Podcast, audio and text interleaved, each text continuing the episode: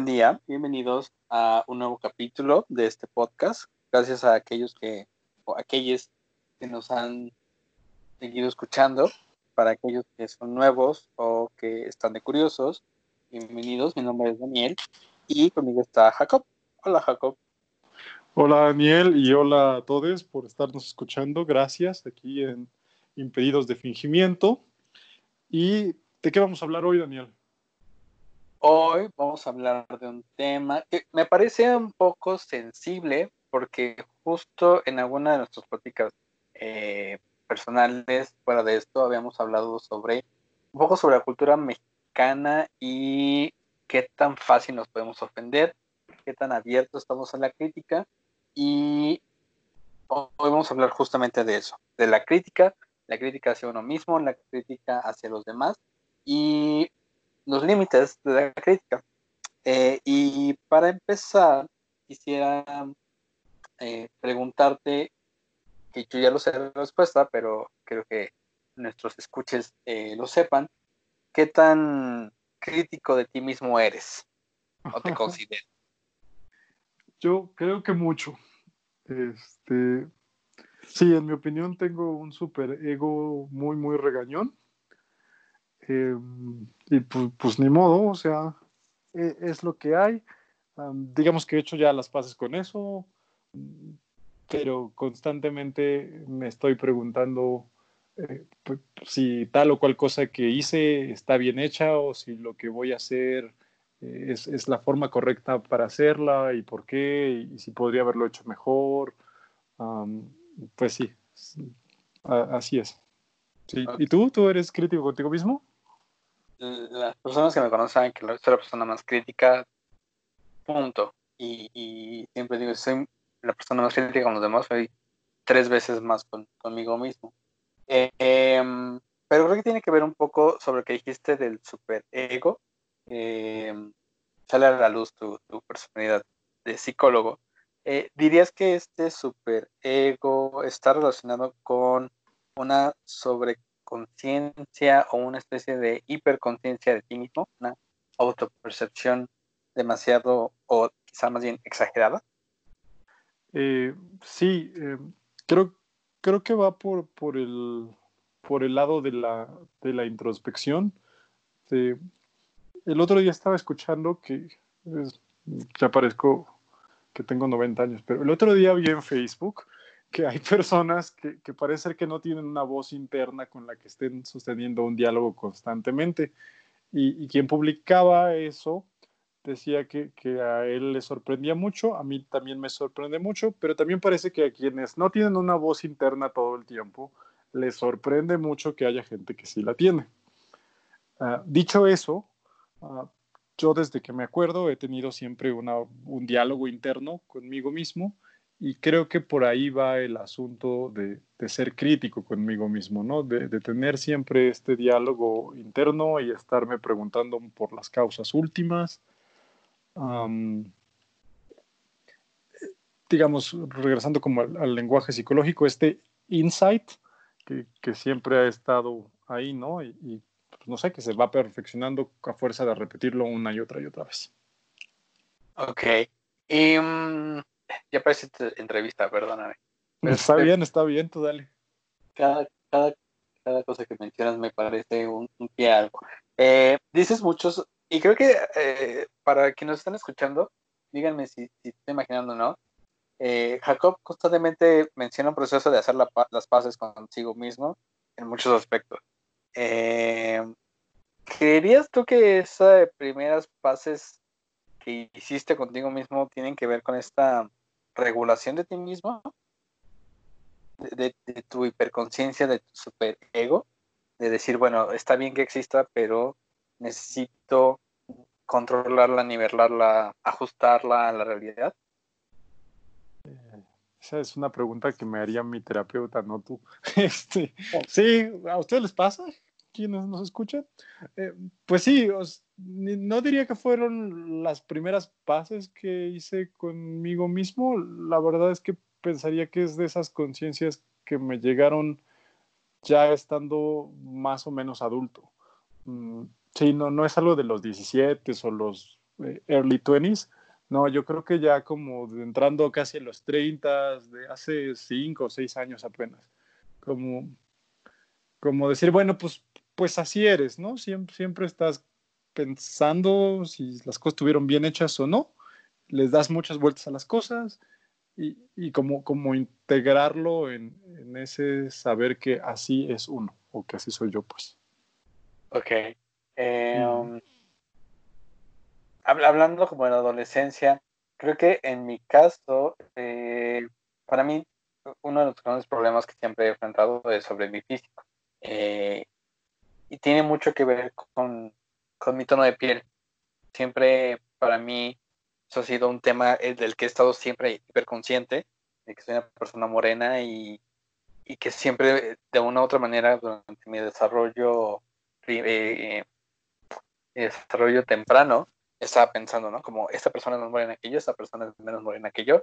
Eh, y, creo que, no sé, eh, al menos en mi caso, no sé si, si quien nos escucha podrá relacionarse con eso, pero creo que una de las primeras cosas que uno se critica es el físico, ¿no?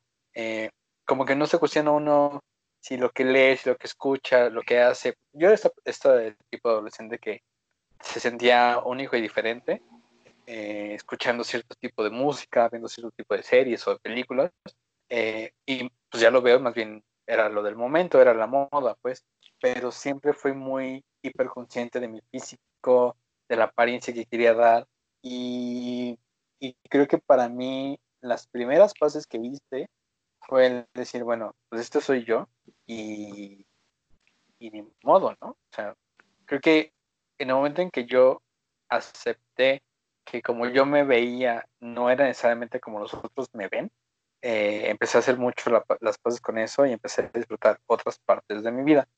Eh, para, ti, la, parte física impactó más bien siempre ha sido alguien más eh, en lo analítico? mira, es que ahorita que lo dijiste me llamó mucho la atención porque creo que alguna de las primeras partes que, que uno nota o se critica es, es, lo físico. Y más bien te, te, iba a regresar la pregunta y, y decirte, ¿crees que es una de las primeras partes que uno nota no por sí mismo, sino porque el mundo no lo regresa? O sea, sí, coincido contigo, pero no estoy seguro de si es una cosa que nos pasaría solitos y, y, creo que es más bien algo que nos pasa porque el mundo te lo, te lo hace consciente.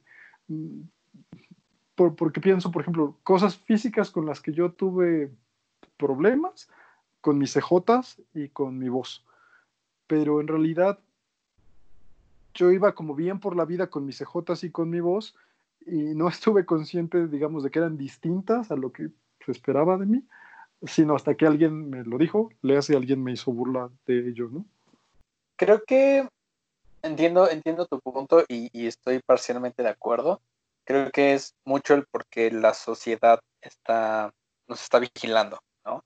Eh, pero creo que justo lo hace porque es la forma más fácil de valorar a alguien, ¿no? De su físico. Es la forma más inmediata de distinguir a una persona de la otra. Eh, creo que los valores estéticos, pues sí, ya es otra cosa. Y el... una cosa es decir, esta persona es distinta en altura, en eh, grosor, en tono de piel. Y la otra es, esta persona vale más en función, entre comillas, vale más en función de su tono de piel, de su eh, apariencia física. Creo que va más por ahí, ¿no? Sino el, decir, bueno, sí, yo soy diferente, creo que incluso desde la, expresión de género, ¿no? Hay niños y niñas, creo que es lo primero que nos podemos identificar como de yo soy un niño, yo soy una niña, eh, pero el valor que se nos da pues, deriva mucho de la sociedad y eso es cuando creo que puede generar una hiperconciencia, una especie como de cicatriz, ¿no? Sobre, ok, soy este tipo de persona y por lo tanto ya estoy perteneciendo a una categoría y toda la, toda, cualquier persona que me vea va a notar inmediatamente esto y le va a atribuir un valor. Sí, Sí, sí, creo que, creo que por ahí va. O sea, pienso, por ejemplo, con, con esto que estás diciendo de, de ser moreno. o sea, yo como que nunca puse mucha atención al color de mi piel, pero creo que tiene que ver porque porque nunca fue importante de manera negativa para, para conmigo, ¿no? Y, creo, que, creo que nos hacemos conscientes de esas cosas que la sociedad nos hace ver como, les asigna un valor no positivo. Sí, eh, aquí creo que una de las cosas más importantes es el, deber ser, ¿no? Eh, todo es muy arbitrario, el, sobre el deber ser. Eh, y creo que en nuestro caso, no estoy seguro, en tu caso, eras un, niño aplicado en la escuela, ¿cierto? Era un niño inteligente, no era un niño aplicado, siempre he sido muy flojo, pero era un niño al que la escuela se le hacía fácil. Ok, es que creo que mucho de que eh, de nuestro, digamos, nuestra primera crítica negativa es la apariencia física, pero probablemente para muchos otros, para muchos otros, eh, sea en función de tu desempeño académico, ¿no? Como de, pues eres un bueno para nada, no te sale esto, no te sale aquello, eh, mientras que para nosotros, dos, pues era más como de, pues tengo 9, 10, lo que sea, no, no tuve que estudiar, pero ahí está otro, otra parte, ¿no? Es, al final del día estamos siendo medidos constantemente todo el tiempo en distintas áreas y, y, no se nos dice de, forma literal, pero sí se nos critica. Sí, hay, hay, hay un hay un designio siempre o una, una imposición o un, un mandato, esa era la palabra que quería. Hay siempre una especie de mandato que te dice, tienes que hacer tal o cual cosa o tienes que hacerlo como tal o cual persona, ¿no? Yo, yo soy eh, el, primogénito, se oye bien poderosa esa palabra, pero, pero creo que, o sea, ahora que he platicado con mis amigues, em, sobre todo quienes son el, el hijo de en medio o el más pequeño, eh, siempre existe esta onda de, a veces de la comparación, ¿no? Ya sea a favor o, en contra, ¿no? Esta, esta pregunta de los padres o incluso creo que a veces de los maestros de, o las maestras de decirte, ay, tú eras el hermano de tal por cual, ¿no? Híjoles, él era bien aplicado o ella era súper inteligente en la clase. ¿Cómo tú no saliste igual, no? Este, este siempre estar comparando, creo que a veces, igual que otras cosas, ¿no? Eh, puede tener cosas positivas, pero si te pasas, Em, pues lo único que hace es, es demeritar la autoestima, ¿no? O disminuirla. Creo que corres ese riesgo. Sí, y, al final, eh, como parte de este proceso, pues uno entiende que la forma en la que tienes que actuar es a partir de la crítica, ¿no? Yo te, la gente establece valores sobre mi desempeño académico, mi desempeño deportivo, mi desempeño social, mi apariencia física, y por lo tanto yo tengo que hacer el mismo proceso a la inversa. Yo voy a criticar a los, a, los externos, ¿no? a los demás. Y creo que ahí es cuando uno empieza a correr ciertos peligros en el decir, o eres demasiado crítico con los demás, o eres demasiado crítico contigo mismo. ¿no? El, el otro, le otro, vive, ¿no? Como que asumimos, y no sé si, si es algo que te pasa a ti, me pasaba, de repente era como, siento que todo el mundo está entendiendo esta dinámica social menos yo. Y todo el mundo eh, tiene como estas habilidades que yo aparentemente no tengo, o que estoy fuera de lugar y que es como de, wow, este, yo llegué al juego y ya estaba empezado, ¿no? Este juego es pues, la sociedad. Este, y, y sí, uno, uno tiene que venderse ahí y, pues, además de sus mecanismos de defensa, ¿no? Como de, yo era eh, esta justo la misma persona que tú, yo soy inteligente, yo no necesito jugar fútbol. Yo soy inteligente, en esto tener amigos. O sea, llegué a ese grado de yo no necesito convivir con nadie porque yo soy demasiado para todo. Eh, y pues obviamente eso no era algo necesariamente, no era sano en ningún punto, en ninguna forma, en ninguna medida. Pero pues era como, yo estoy siendo demasiado crítico sobre mí mismo, entonces voy a decir que nadie vale lo suficiente como para estar cerca de mí. Cuando no tienen pues un temor ahí eh, latente y, silente. Oigan, para quienes nos estén escuchando, cuéntenos en nuestras redes sociales qué cosas les costaba mucho trabajo de cuando eran chiquitos, ¿no? ¿Por, qué rumbo iban sus, sus, inseguridades? Pero también cuéntenos por qué rumbo iban sus seguridades. Cuando eran peques, peques ya es para ellos y ellas y ellas, eh, ¿qué cosas, ¿de qué cosas estaban muy seguros? ¿Qué cosas decían? Aquí soy el, el, el buenace. Eso, eso también queremos escucharlo. Sí, ciertamente, porque creo que algo que nos ha ayudado mucho y por algo que inició este podcast es el poder compartir esta experiencia, decir, ah, mira, yo también voy por ahí, o decir, ay, no, de plano, yo no entiendo cómo, cómo esto te puede gustar, pero no, no, no, negativo, creo que justo eh, volviendo al tema de la crítica, eh, es cuando cambia de crítica a cuestionamiento, ¿no? Si, si yo te cuestiono como, oye, ¿por qué estos zapatos están chistosos o ese suéter está muy llamativo. ¿Por qué te lo compraste? ¿no? Eh, hay una diferencia entre criticar y cuestionar. Y pocas veces entendemos la diferencia. Eh, para ti es fácil aceptar los cuestionamientos y, separarlos de la crítica. Ahora sí. Eh, bueno, creo que siempre, pero no porque yo sea una muy buena persona, más bien creo que porque siempre he sido muy distraído y, entonces de pronto a veces no topaba si, si algún comentario era virulento o malintencionado. Y entonces creo que eso me vino muy bien porque me mantuvo a salvo de, enterarme de las maledicencias que pudiera haber recibido, ¿no?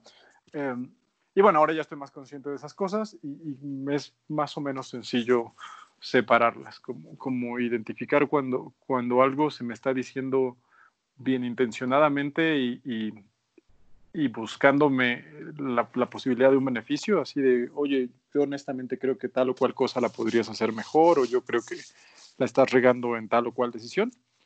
Y cuando, cuando nada más es pues, pues desde la creencia absolutamente subjetiva del otro, ¿no?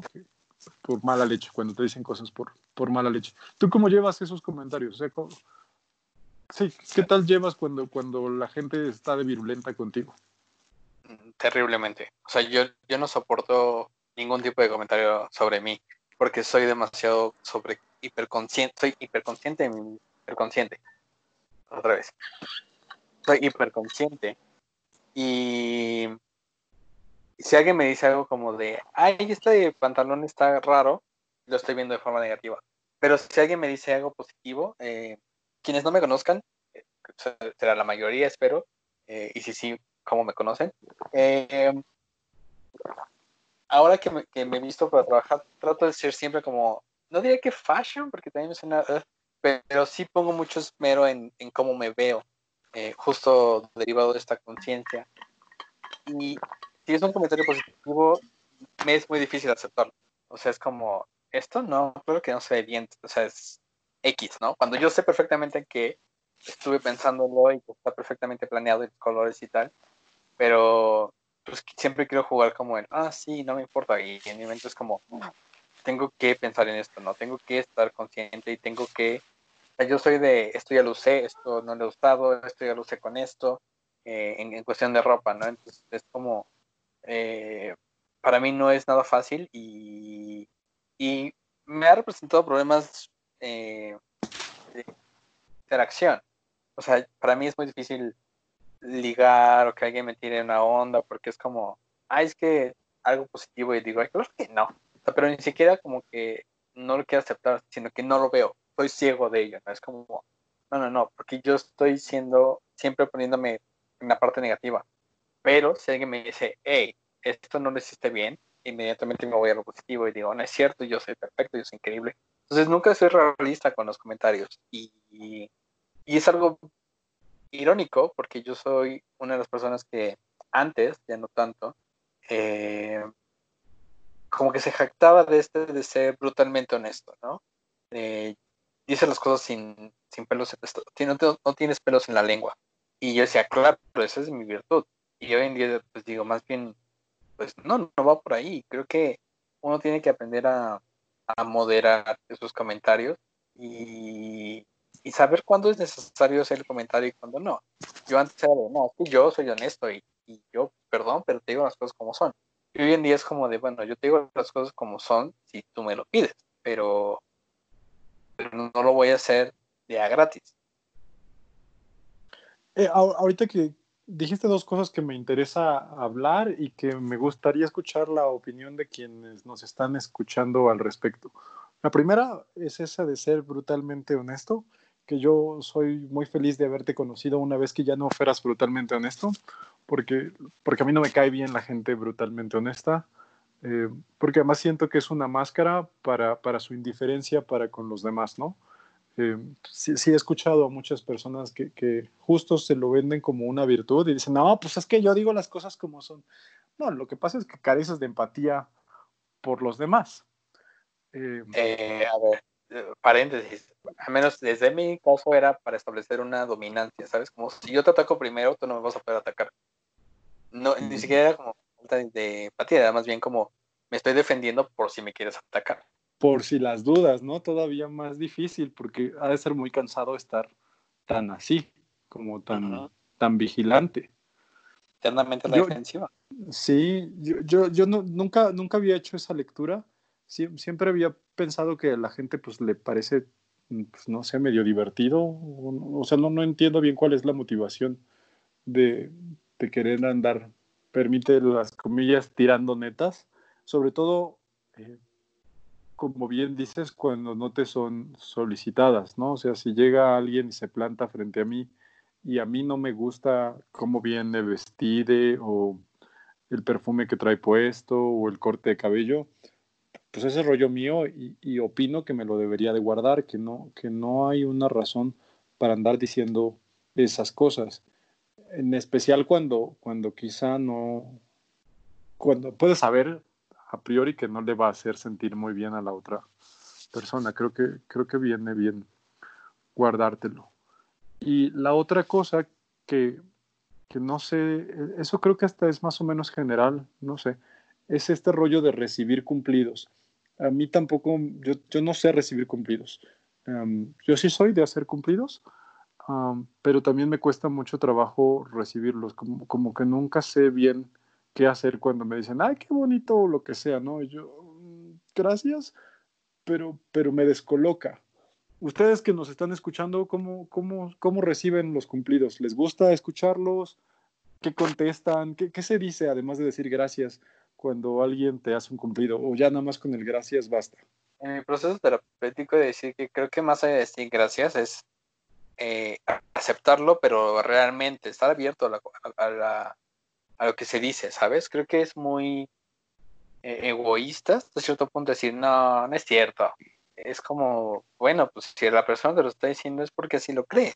O sea, e, el, entender que la otra persona tiene una opinión válida. Creo que es como decir, no, no, de esto, o sea, sí te quiero mucho y sí, pero no, no sabes. Creo que hasta cierto punto estamos desestimando la opinión de, lo, de, de la otra persona y es como, ah, pues esta persona cree que hoy me veo bien o que yo me, sé, yo me siento terrible. Mira, qué bonito, qué, qué, qué bueno el poder aceptar otra visión del mundo. Creo que siempre estamos defendiendo el eh, percibir otras, percibir otras eh, perspectivas de la vida, pero cuando es una perspectiva que nos, que nos involucra, estamos como de nada, es cierto.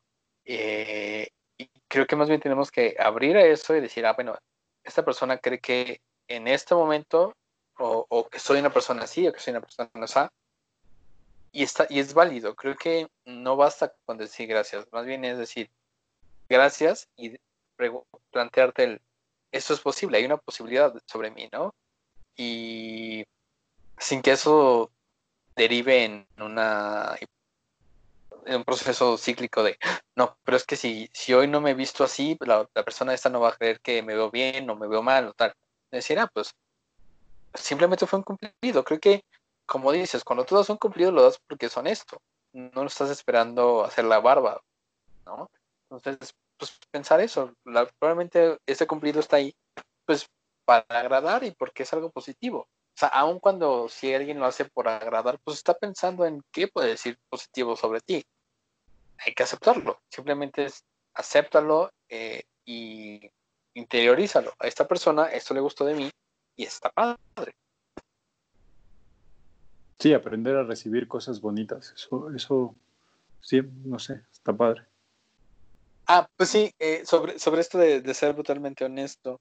Eh, sí, totalmente es, un problema y es algo que, no está bien y, y, creo que va mucho a la defensiva. Creo que eh, como te decía, cuando entendemos que la sociedad nos va nos está cuestionando todo el tiempo, que además es un, es un concepto bien interesante, ¿no? Como, como el Leviatán sobre qué es la sociedad. La sociedad pues no existe como tal, la sociedad es un grupo de gente y habrá grupos de gente que valore tu físico, tu apariencia o tu intelecto, este, y habrá otro grupo de personas que no, ¿no? Probablemente si tú le dices, mira, yo sé, yo soy bilingüe y tal, te van a decir, ¿y eso a mí qué?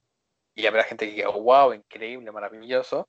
Este, y por ejemplo, en nuestro ámbito profesional, pues no es la gran cosa, ¿no? Estás rodeado de gente que eso es lo que hace, ¿no? Eh, entonces creo que va un poco por ahí, como el decir, bueno, ¿quién nos está evaluando y qué valor le damos a eso? ¿Qué tanto nos atribuimos cualidades que están o no están ahí? Bien, y digamos, ahora estamos hablando de, vernos a nosotros mismos.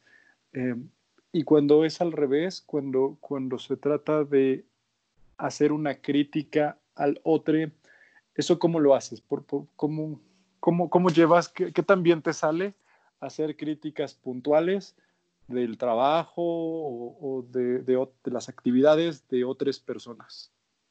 De otras personas. Mm, creo que soy una persona muy empática, soy una persona que sabe medir sus palabras.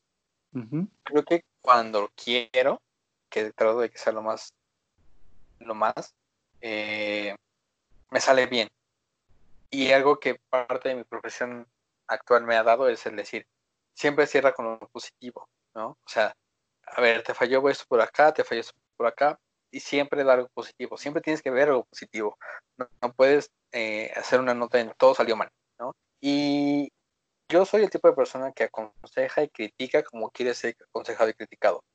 Eh, porque soy muy consciente de las palabras y soy muy consciente del efecto de las palabras sobre la gente. Entonces, siempre trato de que sea positivo. Evidentemente, cuando, pues, cuando no lo quiero, pues sí puedo ser muy destructivo, pero ya hoy en día, con esta madurez emocional, trato de que ya no sea así. Pero. Dices algo muy, muy bonito tú, tú, estás consciente del efecto que las palabras tienen en, las personas y, y, eso ayuda mucho, siento yo, que a la hora de, expresar comentarios o de hacer críticas, a mí a veces con, con mis amigues em, creo que puedo ser un poco severo algunas veces. Em, diría yo que con la edad he ido aprendiendo a que me salga mejor. Afortunadamente no soy el mismo que cuando tenía 20 años, eh, pero, pero creo que ayuda mucho justo estar consciente de eso, del efecto que tus palabras van a tener sobre los oídos que las, que las escuchen, ¿no? Eh, porque eso facilita la creación de la, de la empatía. Mm, ponerte, ya, ya sé que suena a consejo de Marta de baile, pero ponerte en el lugar del otro mm, ayuda un montón. Em, tratar de, de, ser empático, de ser compasivo, eh, de compartir ese pathos con, con, el otro, creo que ayuda mucho a, hacer críticas puntuales y, y, más bien objetivas, ¿no? Que, ¿no? que no tengan que ver con otras cosas, sino con, con un hecho eh, puntual. ¿Qué tan frecuente es para ti el de repente dar una, una crítica simple, plana, eh, medio vacua? ¿Sucede o no sucede para ti? Dame un ejemplo porque no entiendo. Ajá, o sea, ¿qué tanto de repente llega alguien que no es tanto amigue? Te pregunto, de consejo y, dices, y, das el consejo genérico. Por ahí voy. ¿Qué tanto para ti el consejo genérico es una herramienta? Depende, o sea, si, si, si quien me pregunta algo es, eh, eh, si eso que me pregunta, digamos, es de naturaleza personal, aunque no sea mi amigue, procuro procuro ser hasta profesional, diría ahí, ¿no? Ahí como, como, como que me, lo, me, pongo en este papel más, más profesional y procuro que, que mi comentario vaya desde ese lugar. Em, y si es, un, si es un comentario técnico, pues ahí sí recurro al, comentario general, ¿no? Si, no conozco mucho a alguien y me está preguntando, oye, ¿qué, también estoy interpretando? Pues le señalo ahí aspectos que yo perciba de, la interpretación y le recomiendo otros que, sé que funcionan, ¿no? Y ya ahí recurro a lo técnico general para, decir algo, ¿no? Porque además si no conoces mucho a alguien, pues también sería injusto y, ¿no? o andar opinando sobre él o ella. Creo que es un tema muy bonito que, que tocas y que no hemos hablado, el criticar al desconocido o a lo desconocido, a los les desconocidos, eh, que pasa mucho en redes sociales, ¿no? Que es algo de lo que nos quejamos todos los millennials, eh, de los millennials para arriba, pero que poco realmente cuestionamos, que es criticar al que no conocemos. Creo que pasaba mucho en, en generaciones anteriores al Internet, pues que criticabas al vecino, a la vecina, al vecine, y, y establecías un valor moral sobre la persona que desconocías. Pero hoy en día creo que es mucho, se, se ha potenciado eh, esta crítica del a lo desconocido. Eh, ¿Qué tanto te sucede, te sucedía? ¿Qué tanto ha cambiado tu perspectiva en función de tu madurez emocional? Eh, pues me sucedía mucho antes, ¿no? ¿Sabes qué? creo que cuando, ahí voy yo a juvenear, pero sí, creo que cuando eres más joven, em, o por lo menos creo que cuando yo era más joven, era yo más propenso a, posicionarme en estos papeles de autoridad moral o intelectual de cosas. Y, y, ya conforme he ido creciendo y me he dado cuenta, que es algo que me tengo que repetir constantemente, hay que decirlo, pero pues así es. Eh, de, de, todo lo que ignoro, de todo lo que no sé y de, de todo el camino recorrido. Um, being kind es, es, cada vez más, más sencillo. Um, es un ejercicio que, que, yo digo que conviene practicar todo el tiempo, pero que no siempre pasa. Para ejemplo puntual, el vegetarianismo. Um, el vegetarianismo y el ateísmo, para, para, quienes, para quienes no me conozcan, yo soy ateo y soy, llevo una dieta 90% vegetariana. Y digo 90% porque como pescado de vez en cuando, ¿no? Em, pero digamos, de lunes a viernes como solo verduritas y semillas y granos y esas cosas. Pero, pero cuando empecé con eso, hace ya como nueve años, ocho, 2012, sí, ocho años, eh, sí era, estoy hablando del vegetarianismo, sí era yo mucho de andar ahí dándole la cantaleta a otras personas sobre por qué era muy importante ser vegetariano, ¿no? Y, y, cuando empecé con el ateísmo, que ya de eso no sé hace cuántos años es, en algún momento entre la prepa y la universidad, lo mismo, andaba ahí haciendo de nuestro constante de, de quien no veía esa verdad evidente que según yo estaba viendo. Casi que Martín Lutero, pero en ateo. sí, justo. Y bueno, pues la verdad es que ahora ya me da lo mismo. Em, no, o sea, justo no ando ahí de, protestante ni, ni, de prédico, ahí diciéndole a la gente que se dé cuenta de esta verdad evidente que me fue revelada a mí de cómo no existe Dios. No, ya, ya jamás hago eso. Eh, y hasta evito las conversaciones de ese orden.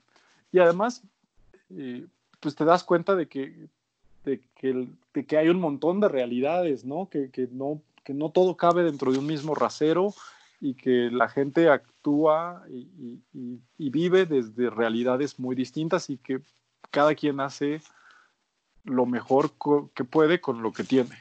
Todos, ¿no? Todos lo hacemos así. Y algo que mencionas mucho es, es un proceso constante, ¿no?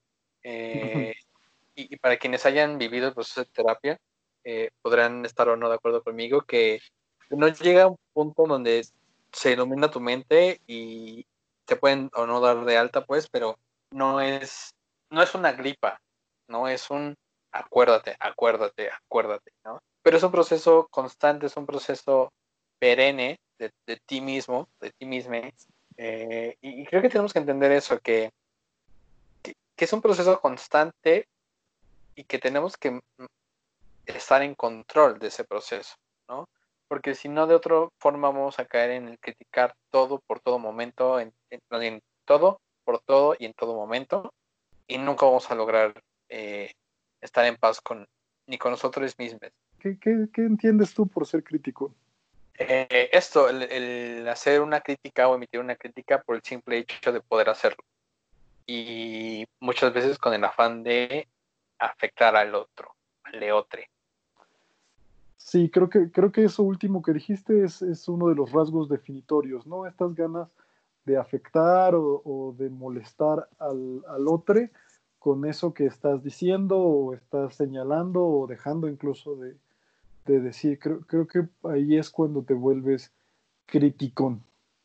Sí, efectivamente creo que eh, si algo quisiera yo que, que nuestros escuchas, escuches eh, reflexionaran, pensaran y nos dijeran si, si están o no de acuerdo con nosotros, que nos emitan su crítica constructiva con respecto a este tema es qué tanto criticamos, qué tanto gastamos nuestro tiempo en criticar y qué tanto permitimos la crítica con nosotros mismos. Eh, Jacob, me dio mucho gusto platicar contigo hoy, como siempre. Eh, ¿Tienes algo más que decir, algo más que agregar? No, a mí también siempre me da mucho gusto poder escucharte y les agradezco a todos que, semana o quincena o cada que nos escuchan, eh, pues se toman el tiempo de oírnos y ahora además les vamos a agradecer mucho pues, sus comentarios y sus opiniones. Eh, no, le agradezco mucho esta charla, Dani querido. Ok, muchas gracias Jacob, muchas gracias a quienes nos escuchan. Bye. hasta luego, bye bye.